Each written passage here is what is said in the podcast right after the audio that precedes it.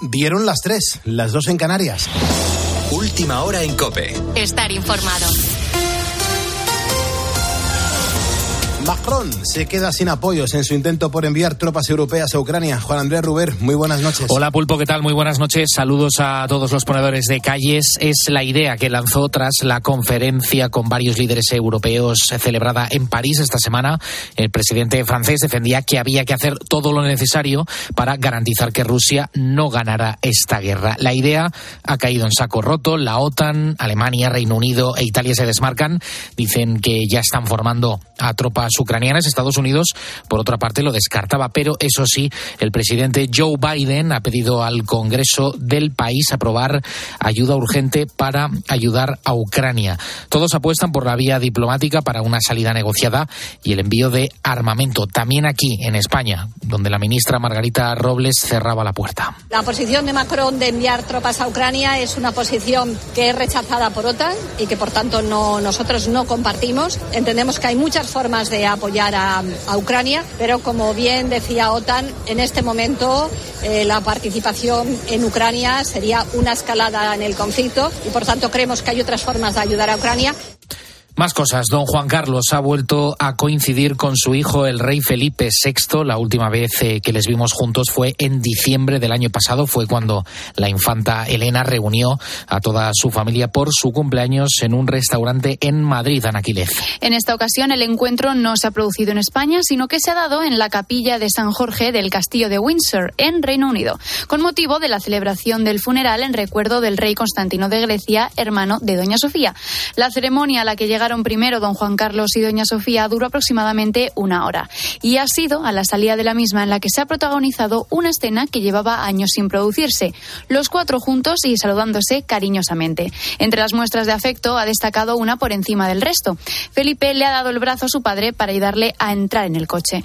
Al acabar la misa, los 330 invitados, entre los que se encontraban representantes de otras casas reales como la de Grecia, Dinamarca o Países Bajos, se han dirigido al gran hall del castillo para asistir a una recepción ofrecida por la reina Camila. Recepción a la que no ha asistido el rey Carlos III por enfermedad y a la que sí que iba a acudir el príncipe Guillermo, pero que finalmente se ha ausentado por asuntos personales. Detenidos dos youtubers, dos creadores de contenido por drogar y abusar sexualmente de cinco menores. Contactaban con ellas a través de las redes sociales, las convencían para que fueran a casa de una de ellas y una vez allí organizaban una especie de juego en el que las obligaban a consumir una droga que anulaba su personalidad. En ese momento se producían los abusos que ellos mismos grababan. La policía les ha detenido y está analizando el material intervenido por si hubiera más víctimas que no hayan denunciado. Ambos, horas después, han quedado en libertad. Con la fuerza de ABC. Cope, estar informado. El gobierno reactiva la ley de viviendas para ampliar la protección de las familias numerosas a otros modelos. Se van a equiparar los derechos de las parejas de hecho al matrimonio y los hogares monoparentales con dos hijos tendrán las mismas ayudas que las numerosas. El portavoz del Foro Español de la Familia, Raúl García, cree que es una oportunidad perdida para abordar el reto demográfico. Es una ley que no entra en el gran problema que tenemos actualmente en España y en Europa, que es la crisis demográfica. No tiene grandes políticas de fomento de la maternidad ni de la natalidad. Es pobrecitos que han tenido un hijo, debemos ayudarles. Tienes más información en nuestra página web en cope.es. Seguimos poniendo las calles con Carlos Moreno, el pulpo. Cope, estar informado.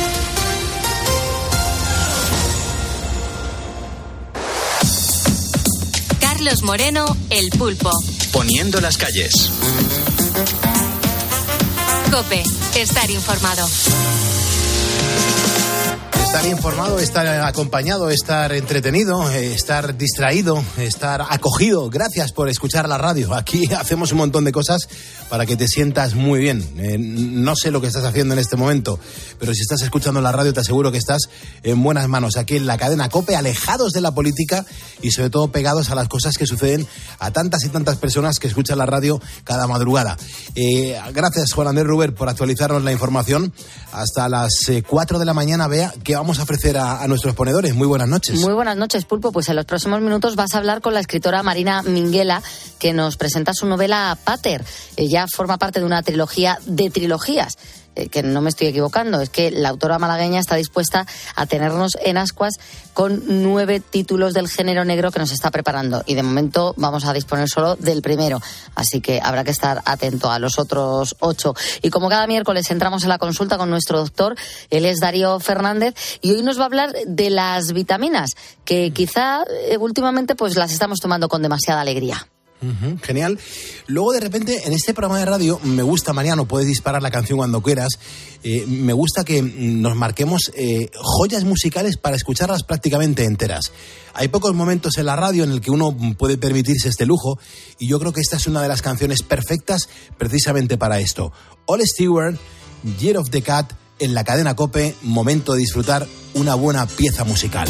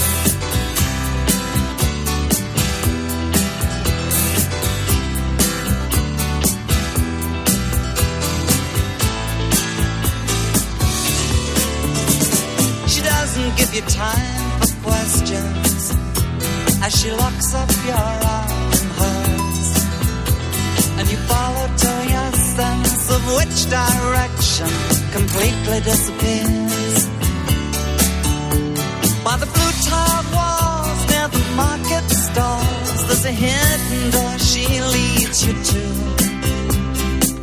These days, she says, I feel my life just like a river.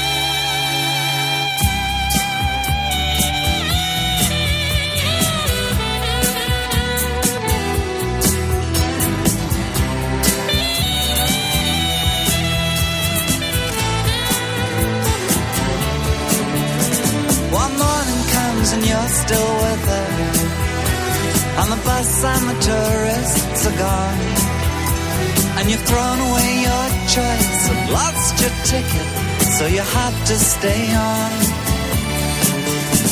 But the drumbeat strains of the night remain and the rhythm of the newborn day. You know, sometime you're bound to leave her, but for now you're gonna stay in the year of the cat.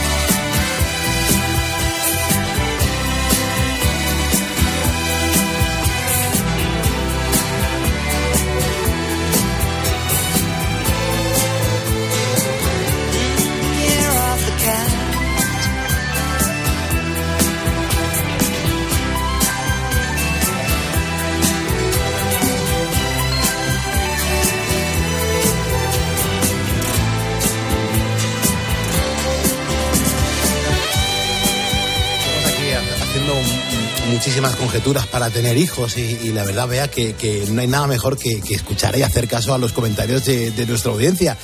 Dice Pulpo, eh, dice Carlos Torres Plasencia, dice Pulpo, lo primero que tenemos que hacer para tener hijos es eh, tener a la persona con quien hacerlos. También. Si no es complicado y es difícil. Te iba a decir, es que estamos hablando del dinero que también, pero es que luego, eh, yo no, no sé, cada vez parece que cuesta más encontrar a alguien lo suficientemente cuerdo Sí, claro, con claro, el que maduro, embarcarte en esa aventura.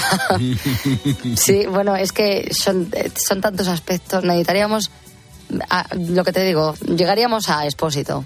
sí, sí, tranquilamente. Hablando del Eh, tema. eh, co- compártenos un par de mensajes de los Mira, que nos están dejando. Raúl Medina dice, pues es bastante simple, se necesita un sueldo solamente para los gastos de hipoteca, de coche, de seguros, comunidad, luz, agua, gas, teléfono, gasolina, IBI, todo eso, ahí va un sueldo. Dice, o sea, que tiene que trabajar papá y mamá, claro. Eh, hay que cubrir el gasto de comida, los gastos imprevistos y cuando se tiene un bebé, pues hay que buscar una guardería, porque si trabajan papá y mamá, que antes solo trabajaba papá, o si hubiera trabajado mamá, alguien se quedaba en casa, pero es que eh, ahora hay que buscar una guardería, porque claro, las dos personas tienen que trabajar, así que eso, un dinero. Y más dinero como tengas que entrar antes del horario del colegio, que hay veces que los tienes que dejar una hora antes. Eh, y también si tienes que pagar a alguien que los tenga que llevar al colegio porque tú no puedes llevarles porque no estás disponible. tienes que pagar también el comedor porque no llegas del trabajo para poder recogerlo a la salida. Tal vez tampoco puedas estar eh, por la tarde con él porque tu trabajo no te lo permite, porque trabajas en un bar y no llegas hasta las 11 de la noche. Entonces hay que involucrar a los abuelos, tienen que ir a la academia. Vamos, que cuando llegas a casa le das un baño y la cena, tal vez el cansancio te duermes tú antes que la criatura. Eso sí. Y dice Raúl, eso sí, puedo decir una cosa, un hijo trae la felicidad indescripti- indescriptible y solo se sabe apreciar cuando lo tienes. Pero es que nos lo ponen muy difícil con este ritmo de vida. Pues completamente de acuerdo. Eso es verdad, eso es verdad. Luego hay ponedores que mm, les gusta mejor, bueno, pues eh, dejarnos notas de voz en el WhatsApp, en el 662-942-605. Estamos hablando de natalidad. ¿Qué podemos hacer entre todos para levantar esa natalidad? Vamos a ver qué dice la audiencia. Buenos días, Muy buenas. soy Jaime de Sevilladolid. Ujú, Sevillador. Eh, pues mira, en mi caso hemos sido cuatro hermanos, tres hermanas y yo, y claro, la vida ha cambiado mucho porque antiguamente te podía, con un sueldo podías permitir que la mujer estuviera de- en casa y, o el hombre, ¿no? Y con un sueldo pues se podía llevar la casa perfectamente y los hijos, pero claro, el problema que hoy en día, como está la vida, tienen que trabajar los dos y la mentalidad ha cambiado mucho también, ¿me entiendes? Ahora mm, disfrutar la vida todo lo que pueda y ya luego tener hijos. Yo en mi caso sí que he cumplido la tasa de natalidad y, y bueno, tengo dos, dos niñas y un bebé que acabo de tener, que de tener cuatro mesecitos. Así que yo creo que he cumplido con la tasa, con la media. Pero bueno, es verdad que la vida ha cambiado mucho y, y está así ahora la cosa. Un saludo, ponedores. Dice que ha cumplido con la media, la ha superado con creces además, porque eh, ha dicho dos, niña, dos niñas y un bebé, ¿no? Dos niñas y un bebé. O sea, tres. sí.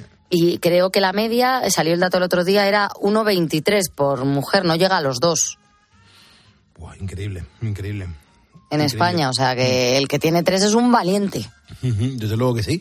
Bueno, si nos quieres dejar tu opinión, tu comentario en el 662-942-605, aquí lo escuchamos y lo mejor de todo es que lo compartimos. 3.14, hora menos en Canarias.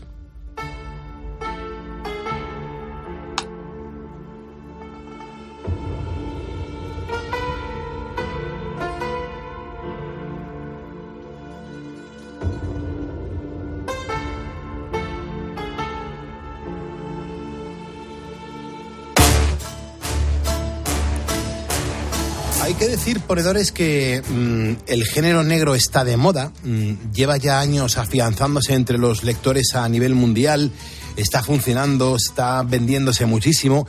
Y yo creo que no es de extrañar, porque cada vez son más los autores que nos enganchan a través de sus historias y también nos apartan de nuestra rutina. Claro, yo ahí me pregunto, ¿puede haber algo más apetecible que, que todo eso? Olvidarse de, de, todo y dejarse llevar por otras vidas interesantes, otras líneas argumentales en las que aparecen muchos personajes y también en las que hay sucesos que resolver. Marina Minguela es malagueña, ha llegado para quedarse en este ámbito de la novela negra y como una campeona, a las tres y cuarto, dos y cuarto en Canarias, se está poniendo a las calles con nosotros. Eh, vamos a ver, Marina, buenas noches y sobre todo, ¿cómo estás? Muy bien, muy buenas noches a todos y buenas noches, Pulpo. Muchas gracias. Buenas noches a, a toda la gente que nos está escuchando. Eh, por ejemplo, para que se hagan una idea todos nuestros ponedores, Marina, eh, yo tengo delante de mí la punta de un iceberg. ¿Por qué estoy diciendo esto? Lo digo más que nada porque estamos presentando hoy aquí en Poniendo las Calles una trilogía de trilogías. Así que, por favor, Marina, cuéntanos, explícanos cómo está organizada. Sí, es una serie de nueve novelas en principio. Son nueve novelas eh, distribuidas en tres trilogías y la primera es la presentación tanto de los personajes como del caso que va a ser el hilo conductor de toda la serie. Entonces hay un, ese primer caso que, que queda resuelto en, la, en, la, en el tercer libro de la primera trilogía uh -huh. será el que guíe un poco eh, toda la novela con respecto a los personajes. Vale, perfecto. Eh, con, esto que nos estás contando, yo lo que tengo claro de momento es que hay mucha creatividad guardada todavía. Todo lo que vendrá en las nueve novelas va a ser muy interesante. Pero si te parece, Marina, vamos a intentar contar a los ponedores sin destripar el argumento de qué va Pater, que es un pedazo del libro que recomiendo a todos los ponedores. Pater, que es como se llama la, primera entrega. Pues Pater eh, comienza, arranca la novela con, un, con una desaparición. No se sabe exactamente si es una desaparición voluntaria, eh, forzosa, eh, es un poco, se queda un poco en el aire. Esa es la introducción. Después la investigación acerca de esa desaparición que lleva a otras a otras investigaciones que estaban ahí aparcadas, en fin, que tienen relación con otros casos. Y es, eh, sobre todo es una novela policíaca, es una novela negra, eh, pero también tiene mucho humor. Hay una serie de personajes que eh, que son los que los que también llevan el, el peso de la novela. Uh -huh que y llevarán el peso de la serie completa que tienen pues bueno son sarcásticos son simpáticos no son personajes atormentados ni ni excesivamente serios y después he querido también darle un, un toque diferente a porque siempre observaba que entonces a mí me, me gusta muchísimo el género de novela negra uh -huh. y eh, siempre observaba una pues como una oscuridad en los en los personajes principales que no quería que, que, tuvieran esto, porque si nos fijamos, la policía normalmente hace un trabajo encomiable con la mejor, la mejor voluntad, eh, le ponen toda la fuerza necesaria, no, pues imagino que habrá problemas entre ellos también y que habrá eh, vicios por ahí, no lo sé, pero yo veo que son un, cuerpo que pues que trabaja a destajo para nuestra seguridad, para y por nuestra seguridad y no, no veo eh, eso, ese policía alcohólico que siempre, que siempre se ve en la novela negra, entonces yo le quería dar otro, otro rollo diferente, ¿no? Otra, otro aspecto al policía de, de Pater. De Pater, claro que sí. Claro, e, el policía además es el inspector que está a cargo del caso, es uno de los protagonistas de este thriller eh, ambientado en Málaga precisamente, pero es que además hay otra clara protagonista que es Malole una mujer de unos 50 años. Eh, cuéntanos a los ponedores, por favor, Marina, cómo es Malole. Malole, eh, sí, tiene 55 años, es una, una, en realidad ella es psicóloga, tiene muchísimos másteres, que es lo que ha ido haciendo a lo largo de, de su vida como, como, madre de familia, eh, porque pues bueno, como su, suele suceder también en la sociedad, entre en un matrimonio, siempre cuando vienen los hijos, eh, se decide que uno deje de trabajar y es normalmente es la mujer. En el caso de Malole, pues fue ella. y tuvo que eh, dejar su trabajo como psicóloga en un gabinete. Entonces, ella es una persona muy inquieta, muy deportista, eh, que le, eh, muy curiosa. Y eh, cuando sus hijos eh, salen de, de casa, pues ella se ve un poco mm, quiere volver a trabajar, quiere volver a hacer su vida como, como la había hecho antes y se encuentra de golpe con este caso porque el chiquito que desaparece, que es un adolescente, es el hijo de sus vecinos. Entonces ella se, se encuentra en su salsa investigando, tratando de encontrar la solución. También hay que decir, porque de hecho estuvimos hablando con Miriam, la jefa del gabinete técnico de, de, la, de la policía, bueno, de la, de la Comisaría Provincial de Policía de Málaga, que es donde está ambientada la novela. Y ella pues nos comentó que ni en el mejor de los sueños de Malole podría ella participar en una investigación con la policía, ¿no? Eso es, es una civil, obviamente no, no podría hacerlo. Esto es una licencia que, que me tomo porque Malole está ahí metida de lleno en la investigación y es de hecho eh, una persona muy importante para la resolución de- del caso. Claro, además es un personaje con, bueno, con, con una gran personalidad y, y es verdad que se mete en todos los saraos, como dices, hasta el punto de, que ayuda a resolver el caso. eh, no tiene desperdicio. Y, y la verdad es que la novela mm, genera bastante empatía y yo creo que en esto influye el hecho de que el escenario sea Málaga. Una vez más, Málaga. Tenemos ansia de Málaga. Es una ciudad tan nuestra y sobre todo con protagonistas que podríamos ser cualquiera de nosotros. Es un ambiente como, como muy de estar por casa, ¿no, Marina? Sí, correcto. Que sean personas normales y corrientes, que no sean personas que no sueles encontrarte porque tienen una, una actividad eh, vital eh, extraña o, o, que no que no es lo que lo que sueles conocer entre tus amigos, entre tus vecinos. Pues que sean personas normales y corrientes. Personas que quieren ayudar, que, que a la- se les gusta su trabajo y que entre ellas bromean, que no hay es que cualquier cosa que digan va a, a despejar un poquito más. Pero sí, es, es lo que lo que tú comentas, ¿no? Eh, empatizas con, más fácilmente con una persona que podría ser tú, perfectamente, que puede llevar una vida como, como la tuya. Y además, el hilo conductor, y, no lo podemos dejar de lado, que es la desaparición de un adolescente, pues se van desarrollando paralel- paralelamente otras situaciones. Con lo cual, claro, tenemos la clara definición del género de novela negra, pero es que además añades otras temáticas. Uno, la soledad, cuando los hijos se van de casa, o por ejemplo, lo terrible que puede ser perder a un hijo.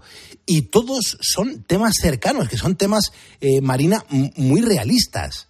Sí, el maltrato físico a los niños, el maltrato eh, psicológico a los niños también. Eh, intento intento que, que se vea, que sea evidente que es lo peor que le podemos hacer a un niño, eh, hacerle daño. Incluso las personas que más tienen que quererlo, eh, pues todo eso sí intento que, que, se, que, no, que no sea una, aunque sea una novela eh, más superficial, digamos, no que sea solamente para entretener, pero sí tiene algunos, voy dejando pinceladas de algunos temas que, pues, a lo- con los que invito a reflexionar también al lector. Y hay uno, por ejemplo, muy simple, que, que, bueno, ese sí se puede mencionar, cuando el, el inspector Paul va caminando por la calle y va pensando en la Málaga que él conoció cuando llegó, eh, cuando era un joven policía, que ahora es tan diferente. Entonces también un poco eso, la- el cambio en la en las ciudades, sobre todo en las capitales, los cambios que se producen por el turismo, por la recesión de turismo, pues en ese orden no hay. En cada capítulo siempre hay una pequeña reflexión acerca de un tema o una invitación a reflexionar acerca de un tema en concreto. Ya. Además, Marina, decías que, que has hablado en la, bueno, has hablado con la comisaría de Málaga para, para documentarte. Y es que aunque tengas como una, como una creatividad infinita, con muchas ideas, es verdad que necesitas cierta información veraz de cómo funcionan los policías en sus investigaciones. Eh, me gustaría saber, Marina, ¿cómo te has preparado todo esto? Pues en principio usé también bastante internet, ¿no? Eh, Tenemos a San Internet en esta en este siglo y eh, lo usé bastante para despejar algunas dudas, pero obviamente pues tienes que tiene que llegar el momento en que hables con la policía y fueron amabilísimas Eh, nos atendió Miriam, como te comentaba antes, la jefa del gabinete técnico de la, de la Comisaría Provincial de Málaga, que es donde supuestamente eh, se desarrolla el caso, investigan el caso, no en la Comisaría Provincial. Aunque los personajes yo me los he inventado, pero en teoría son de allí. Y, mm, y ella pues nos estuvo indicando, eh, por ejemplo, cómo, eh, cómo se, el tiempo que le dedican a un caso, sobre todo si es la, de- la desaparición de un niño, que no descansan hasta dar con él, hasta ver con quién se lo ha llevado en caso de que sea una desaparición forzosa. Eh, pues bueno, me fue indicando también el- algunos nombres técnicos que, que no yo no, no tenía conocimiento de ellos, obviamente. Y bueno, entre Internet y la ayuda de la policía, pues se puede, aunque muchas veces también por, por lógica, por lo que ya conocemos, por lo que vemos en televisión, oímos en radio, pues o leemos en prensa, pues podemos más o menos imaginarnos cómo, cómo se desarrolla una investigación. Obviamente tenemos que tener la ayuda de profesionales para, para no meter la pata, ¿no? Para, para hacer lo correcto. Claro, claro que sí. Y, luego, por ejemplo, ¿qué parte de, de Marina Minguela Ruiz hay en la novela? Porque claro, yo, yo creo que ahí tiene que haber algo. Mucho. Hay mucho de Marina, tanto en Malole como en el inspector Paul. Pero también en otros personajes como eh, Lali, por ejemplo, otra de, la, otra de las investigadoras, de las policías, o, o la, más, la más joven, la policía más joven, que es Morales.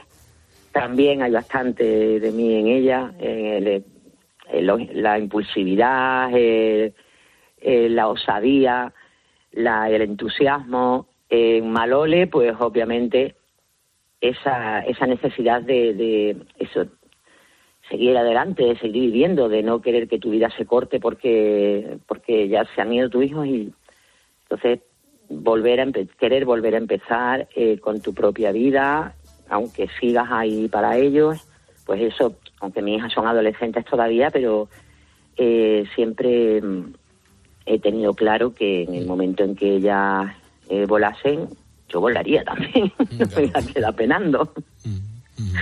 Y, eh, y esa esa parte de, de mí, si está Malole, que es muy deportista, yo también. Y después en el inspector Paul, perdón, en el inspector Paul, sobre todo el sarcasmo, soy muy sarcástico. Y me gusta, me gusta ese tipo de humor, ¿no? Ese humor fino, hilado. Eh, El humor fino es muy, muy, muy, muy bonito. Eh, En cuanto a, a escribir esta novela, este, este libro, Pater, ¿cuánto, ¿cuánto tiempo te ha llevado?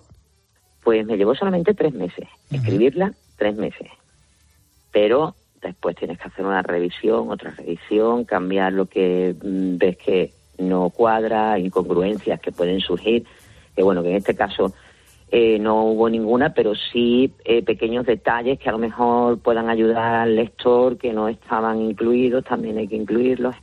Y en fin, eso ya fueron otros dos, tres meses más. Y ahora, por ejemplo, con una pregunta de cotilleo total, que, que- que también me interesa. ¿Qui- ¿Quién fue la primera persona que leyó la novela? ¿A, a que- a la que le dijiste que, que la leyera para ver qué, qué le parecía? a mi hermana Alicia, que es una lectora incansable. Ella puede leerse cuatro o cinco libros a la semana.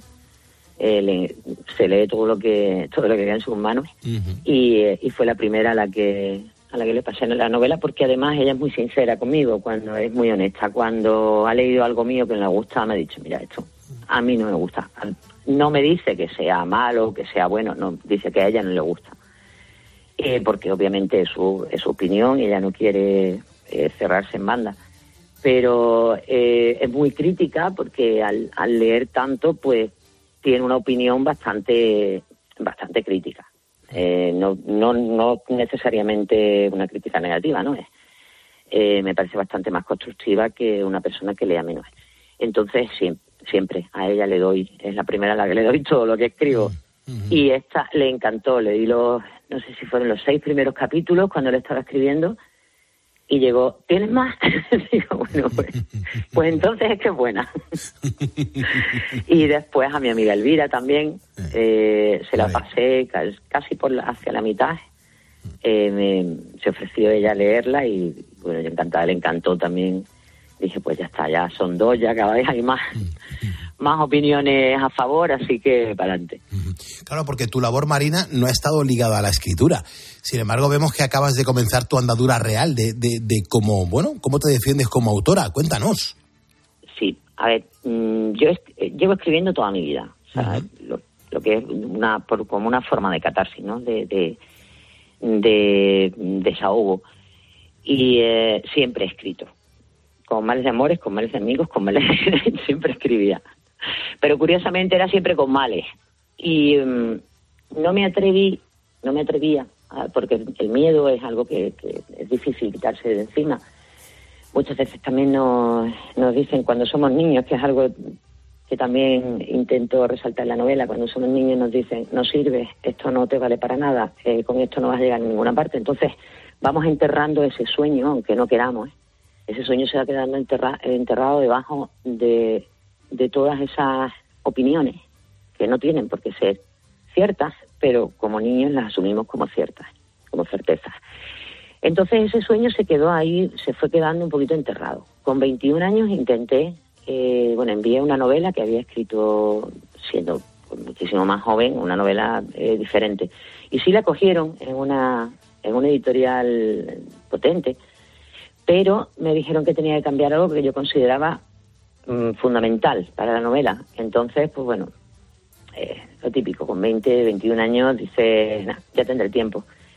Y bueno, después fueron, me eh, dejé la carrera, porque estaba estudiando Derecho, dejé la carrera, eh, me hice unos cursos de monitora de fitness, es lo que fui hasta los 41 años aproximadamente, que fue cuando tuve la lesión de espalda. Entonces me olvidé ya de, intentar perseguir, de, de volver a perseguir ese sueño de ser escritora. Y después de esa lesión de espalda, de tener que dejar el fitness, de quedarme en paro, que era la primera vez en toda mi vida estaba en paro con dos niñas sola, tal, dije, bueno, pues algo tengo que hacer. No encontraba un trabajo en el que pudiera tener una estabilidad, porque a lo que me había dedicado toda mi vida ya no podía hacerlo. Y decidí, pues voy a intentarlo con la literatura. Si es lo que he hecho toda la vida y sé que, que lo hago bien, pues voy a intentarlo. Y nada, aquí estoy. Desde luego. Además de, de toda esta experiencia que nos estás contando aquí en Poniendo las Calles, Marina, hay un largo camino y tesón. eh, también hay mucho esfuerzo. Y eso es verdad que nos gusta, porque mira, al final eh, todo mm, da sus frutos. Yo tengo aquí Pater, que es como se llama esta, esta, este libro, esta primera entrega de la trilogía de trilogías, que es una novela negra, que por cierto, mm, como que son la mar de terapéuticas, digo yo, ¿eh? Sí, yo cuando, cuando comencé a leer novela negra, porque antes leía más filosofía, existencialismo, empecé a leer no- novela negra precisamente por eso, porque necesitaba el respiro diario de, de no pensar en nada más que en la novela y es no, no sé, cómo abstraerme. Y eh, yo creo que por lo que por lo que hay mayor afición por la novela negra es precisamente por eso, porque podemos aducirnos eh, y, y entrar en el libro por completo, olvidarnos de rutinas, olvidarnos de todo y eh, meternos en el libro y, y, no sé, también vencer un poquito la, la bueno, vencer, no, no vencer porque los problemas van a seguir ahí, pero sí aparcarlos, que, que es necesario en, eh, en el día a día también. Y por eso también en parte intentaba que los personajes no fuesen personas con más problemas, sino que fuesen personas con una con vidas divertidas, vidas normales y que pueda también, eh, que bueno, yo creo que lo consigo, no lo sé, divertir, no solamente eh, hacer pensar a veces o, o seguir el hilo de la investigación, sino que también saque de vez en cuando una sonrisa, pues por esas expresiones del, del inspector Paul o por las locuras de Malole, pues que, que a veces también pueda sacar una sonrisa al, al lector, porque creo que es lo que necesitamos a diario todos, evadirnos, reírnos y pensar en otra cosa. Desde luego que sí. Pues no me queda nada más que, que darte la enhorabuena, desearte que sigas entreteniéndonos con esta pareja malagueña. Por cierto, para todos nuestros ponedores que ya me están preguntando a través de las redes sociales, eh, este libro, Pater, está en Amazon, se encuentra en Amazon, ahí se puede conseguir. Lo digo porque, mm, claro, mm, si hay algún ponedor que le interese, pues que sepa que está eh, disponible en Amazon. Eh, muchísimas gracias, Marina, por, por este esfuerzo nocturno, 3.34 hora menos en Canarias. Suerte y seguimos en contacto. Muchísimas gracias a vosotros. Un abrazote muy fuerte. Esta canción se la vamos a dedicar a Sofía, que está poniendo las calles mientras cena algo, mientras picotea y mientras sueña en ese encuentro que se producirá el próximo mes de julio. Nosotros aquí seguimos en Cope poniendo calles, levantando España, poniendo calles, acostando España. Gracias por estar aquí.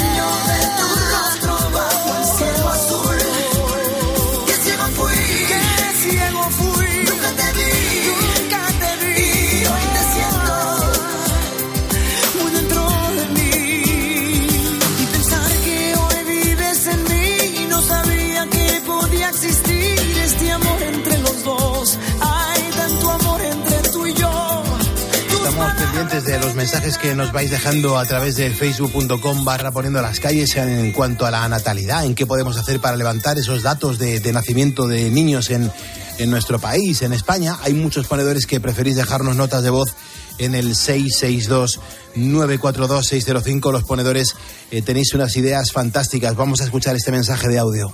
Pulpo, vea, soy José Manuel de aquí de Madrid, aquí poniendo las calles con el taxi. Nada, sobre el tema de hoy, yo sí que soy valiente.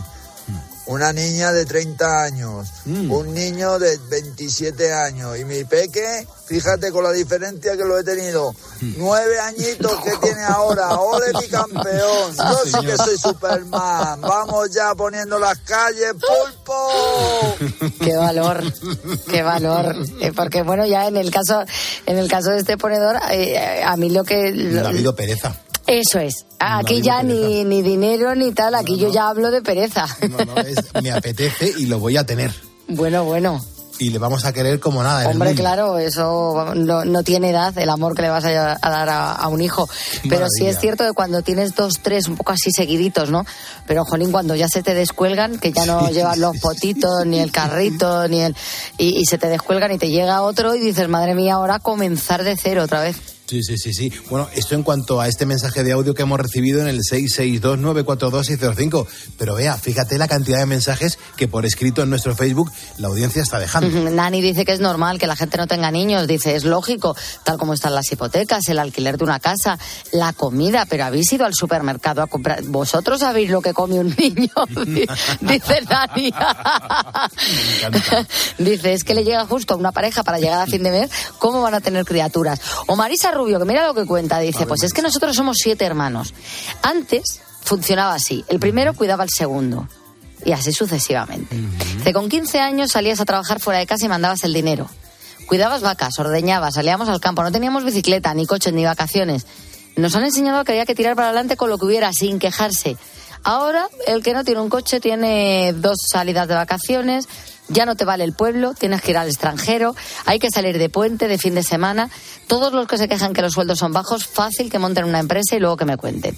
Dice ahora, pues prefieren tener perro, gatos, antes que tener una criatura. Solo hay derechos y no obligaciones. Es otra parte, claro, de los motivos, que ha cambiado mucho el cuento. Gracias, Marisa. Mensaje que hemos recibido en el, eh, nuestro facebook.com barra poniendo las calles. Más mensajes de audio en el 662-942-605. La natalidad. ¿Qué podemos hacer para levantarla. Los ponedores estáis dislocaditos hoy, ¿eh? Buenas noches, Pulpo. Buenas Muy noches, buenas. ponedores. A ver, soy Juan Luis, ando aquí en ruta. Respecto a lo que estás comentando, al tema de hoy. Yo tengo cuatro. Yo sí que voy pasado de la media. Eh, tengo un niño de nueve años, tengo una niña de 14, una niña de 22 y una de 24. Así que por mí estoy listo. Pero sí es verdad que es muy complicado, es muy complicado hoy en día tener uno como para tener cuatro como yo. Hay que trabajar mucho los dos, mirar mucho para el bolsillo y nada de lujos, la verdad. Y nada, buenas noches y hacéis un programa estupendo. Soy ponedor. Muchísimas gracias, es que es una, una pasada. Bueno, si alguien quiere dejar su nota de voz, lo puede hacer en el 662-942-605, 340-240 en Canarias. Esta llama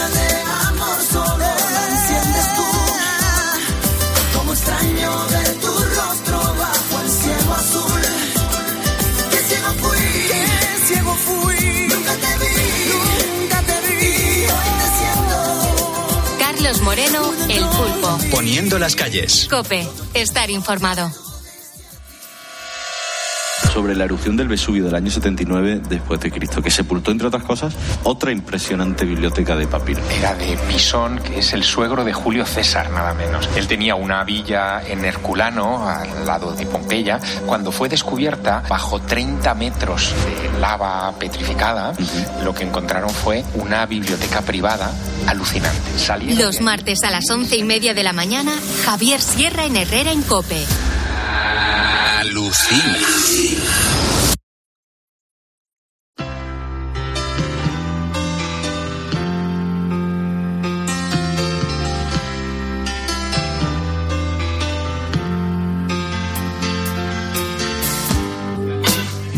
Y avanzamos en la cadena COPE, en poniendo las calles. Hombre, vitaminas para el resfriado, vitaminas para la gripe, vitaminas por aquí, complementos vitamínicos por allí. Nos preguntamos, ya no solamente una cuestión de los ponedores, yo creo que toda la población nos preguntamos si son necesarios de verdad. Nos preguntamos también si podemos intoxicarnos de vitaminas. ¿Qué hay de verdad y, qué hay de gasto innecesario en todo esto? Es verdad que hay, hay mucho mito sobre las vitaminas y sus complementos. Se venden como el pan caliente. Mm, Resulta que más del 50% de los adultos mayores de 20 años y más del 75% de las mujeres mayores de 60 años toman suplementos vitamínicos. Claro, las vitaminas se están viralizando. Y claro, todas estas personas no saben que muchos suplementos pueden interferir con los medicamentos y terminar dañando la salud. A ver si las vitaminas van a estar minando nuestra propia salud. Vamos a ver qué nos dice el doctor Darío Fernández de la Clínica Legazpi de Madrid, que aquí está como un campeón y como, como cada miércoles poniendo las calles con nosotros. Doctor, buenas noches. Buenas noches, ¿qué tal? ¿De, de dónde viene esto de la- del nombre de las vitaminas, complejos alimenticios? ¿Esto es bueno?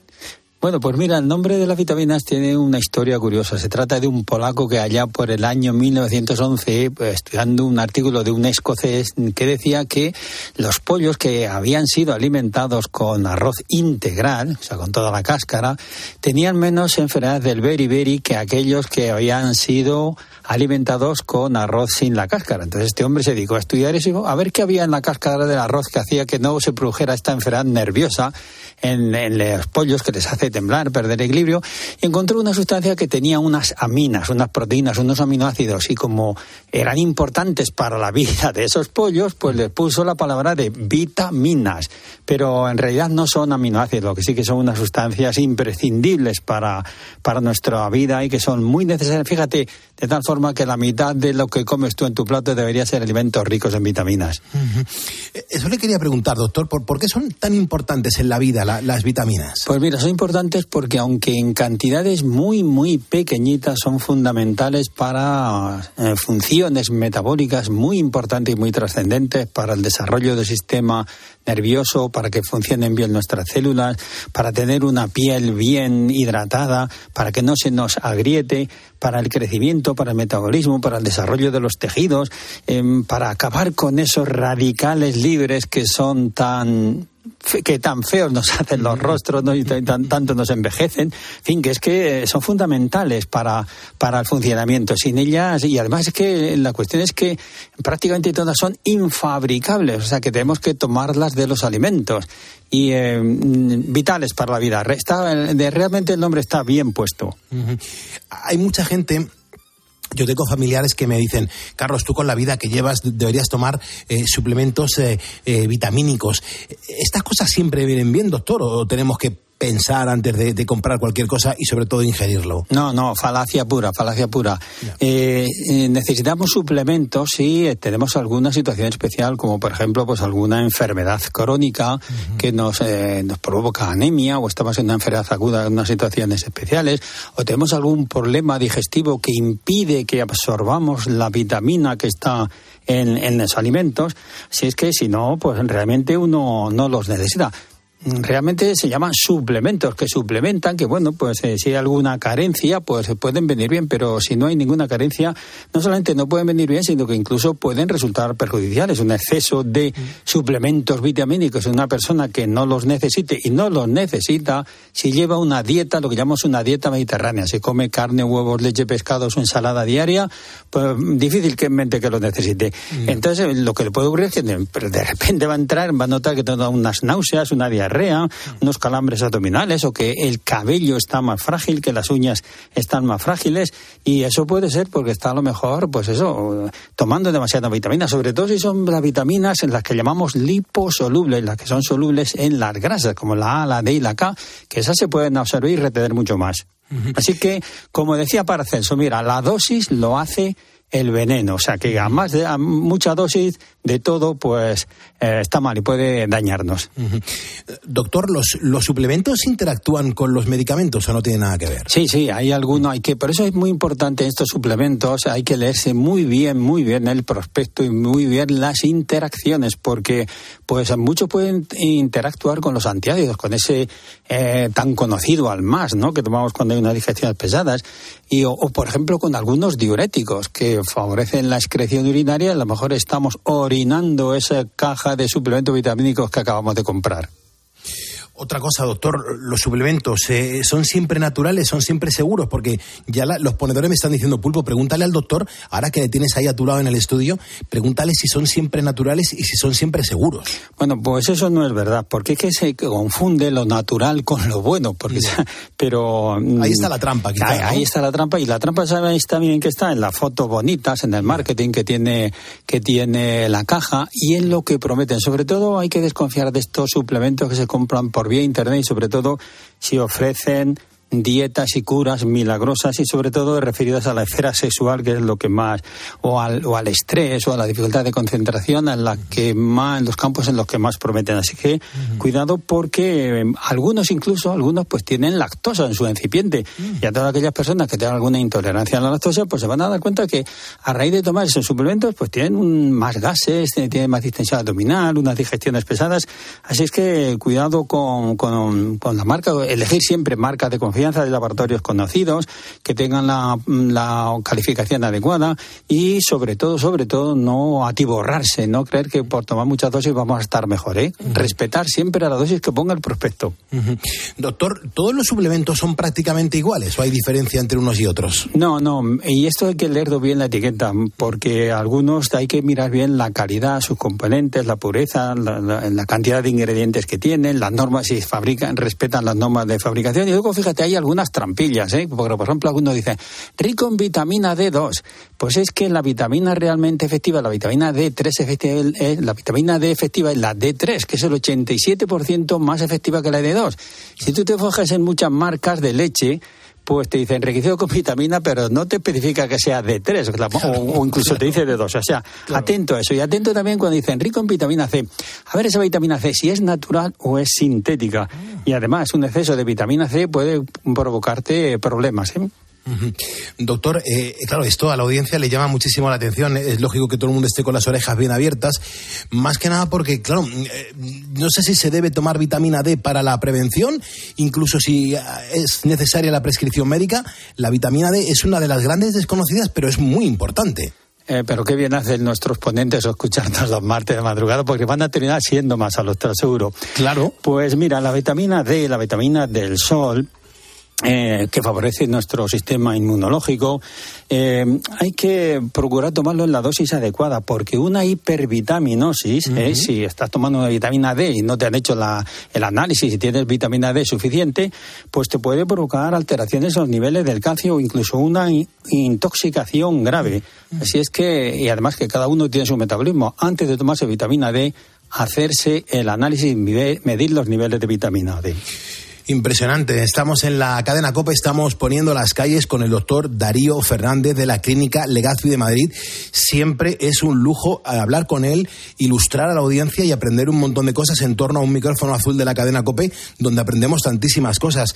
Doctor, ¿puede ser contraproducente tomar dosis excesivas de vitaminas? Porque hay gente que dice, oye, si yo me tomo una cápsula eh, y en vez de una me tomo dos, pues mejor, mejor me vendrá. Sí, y el que lo haga va a notar que su cabello se le cae más el pelo, que está más irritable, que va a tener unas molestias ahí en el hipocondrio al lado derecho, justo donde ¿Ah, está el hígado, porque está molestándole al hígado, va a tener problemas digestivos, puede tener dolores de cabeza, entre otros síntomas.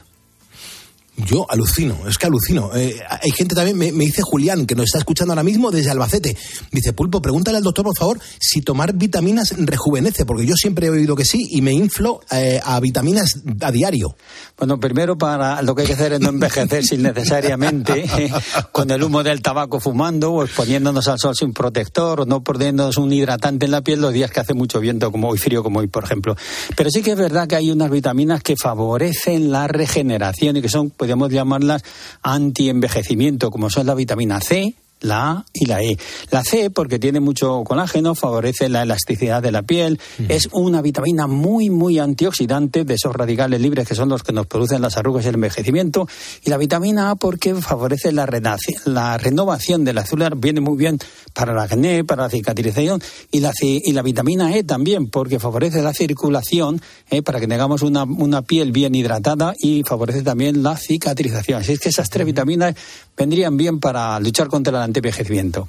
Doctor, ¿necesitamos realmente em, broncearnos, coger color, eh, tostarnos para conseguir la vitamina D o, hay otras alternativas? Pues no, no, nada más lejos de la realidad, ¿eh? porque fíjate, el hecho de estar muy bronceado ¿eh? dificulta la absorción de las radiaciones ultravioletas que van a incidir en nuestra piel para que fabriquemos vitamina D. Así es que no conviene em, ponernos muy morenos. lo que sí que es importante es que nos demos el, claro, tampoco podemos ir eh, a, la playa y no ponernos el fotoprotector. Darnos el fotoprotector 15 minutos después de haber tomado el sol y con esos 15 minutos ya teníamos la dosis necesaria de vitamina D. Estamos poniendo las calles en la cadena Cope. Somos el gran programa de la madrugada que une el deporte de Juanma Castaño con la información y el entretenimiento del gran Carlos Herrera. Aquí en medio estamos nosotros, los ponedores de calles. Yo soy Carlos Moreno el Pulpo y llega el momento del duelo con el doctor Darío Fernández. Yo aquí, doctor, es que me lo paso muy bien porque yo lanzo preguntas que son muy cortas y que las respuestas también lo tienen que ser, pero muy rápidas. Y además siempre jugamos con bala de fuego y podemos venir aquí todos los martes. Esto es cine. Es verdad, es verdad, es verdad. Bueno, doctor, pues venga, yo disparo la primera. Eh, ¿Qué vitaminas debería tomar un fumador? Pues mira, la A porque favorece la regeneración de la mucosa que ha estropeado el humo cuando pasa por su garganta. La C porque es antioxidante, porque el tabaco es muy oxidante. Bien, para aprovechar las vitaminas de la fruta, eh, ¿mejor pelada o con piel? sin piel, perdón, eh, con piel, pero lavándola primero y teniendo en cuenta que justo debajo de la piel es donde hay mucha concentración de vitamina. ¿El coco incluido? El coco incluido no. ¿La piña? Ni la piña. Vale, Masoquista no. Perfecto, perdón, doctor. ¿Es verdad que, eh, que, al zumo de naranja se le van las vitaminas si no nos lo tomamos rápido? Pues mira, no, es falso. la, vitamina C, la vitamina C, te lo voy a decir, la vitamina C es hidrosoluble, o sea, se disuelve en agua, o sea, que no se te evapora, ni vuela, ni sale por ahí en forma de gas el, el zumo. Eh, la vitamina C puede aguantar hasta 12 horas en el zumo, aunque te aconsejo mejor que te tomes la naranja que el zumo de naranja, porque vas a tener mucha, vas a absorber mucha más fibra. Una buena naranja valenciana, eso vamos, eso, es insustituible. Eso es insustituible. Doctor, eh, por ejemplo, tomar un suplemento multivitamínico, ¿puede compensar una mala alimentación y prevenir enfermedades? No, nunca, nunca. Nunca. Nunca. Bueno, qué rapidez. Eh, ¿El cuerpo humano produce las vitaminas que necesita? Pues no, de las 13 esenciales solamente, fíjate, solamente producimos dos. La K, que favorece la coagulación de la sangre y se genera en el intestino, y la vitamina D, que se absorbe, eh, que favorece la absorción del gaseoso y lo fabricamos a través de la piel. Perfecto. María, desde Quebec, me dice, Pulpo, si se toman muchas vitaminas, ¿uno puede engordar? No, está equivocada. Las vitaminas son acalóricas, no tienen calorías. Ni rebozadas ni nada, ¿no? bueno, el rebozado eso no es vitamina. vale, perfecto. Doctor, ¿congelar o cocer, por ejemplo, los alimentos, reduce su concentración de vitaminas? No no lo reduce. La congelación o la cocción es una manera de evitar, eh, de eliminar algunos microorganismos que pueden ser eh, dañinos. Lo que sí que es que es cierto que hay que congelar solamente una vez y luego ya después tomar el alimento. Y descongelar solamente, pues eso, lo que vayamos a tomar. Mm, vale. Eh, como me diga la siguiente pregunta que le voy a hacer, que, que no, eh, voy a tener un, problema con mis padres, porque a mí siempre me han enseñado que la vitamina C contribuye a prevenir los resfriados o la gripe. Bueno, acorta la duración de los síntomas, tu padre, no, a, verdad, me acorta la duración de los síntomas de la gripe y del resfriado, eh, pero no, no lo previene, es un virus vale, perfecto. ¿Cuál es el alimento que más vitamina C aporta? Pues mira, me acuerdo de esta pregunta. La guayaba, fíjate, tiene 228 miligramos de por cada 100 gramos. Y el pimiento rojo que tiene la mitad que la guayaba. Y el kiwi que tiene la mitad que el, que el pimiento rojo. Y la naranja y el limón, con toda la fama que tienen, solamente tienen 50 miligramos. O sea que un pimiento rojo te equivale a tres naranjas. Genial. Doctor, ¿tomar vitaminas eh, puede compensar el, el, daño causado al cuerpo por hábitos dañinos, como por ejemplo el tabaquismo? Pues siento decirte que no, porque los malos hábitos producen unos procesos patológicos irreversibles eh, que no pueden ser compensados con ninguna vitamina. Perfecto.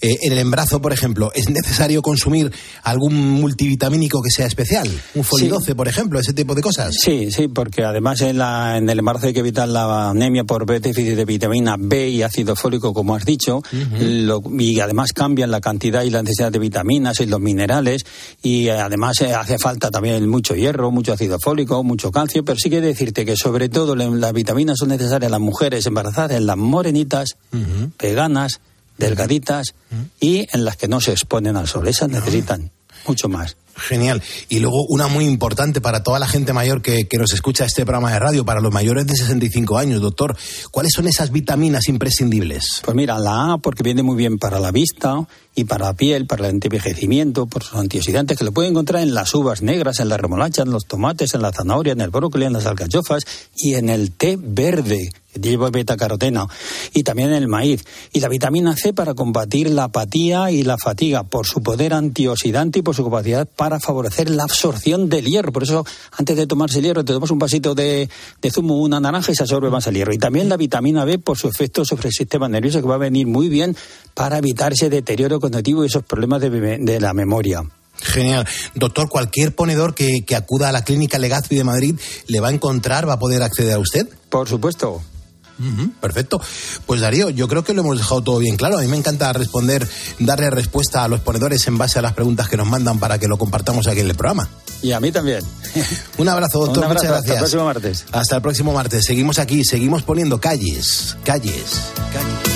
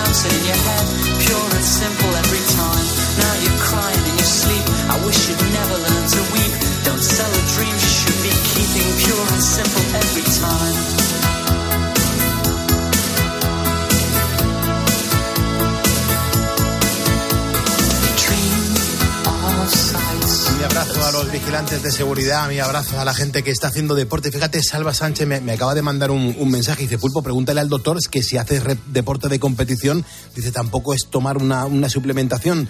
Eh, pues Salva, llamo a Darío y, le, recuperamos enseguida para que te podamos dar respuesta a la pregunta que nos lanzas.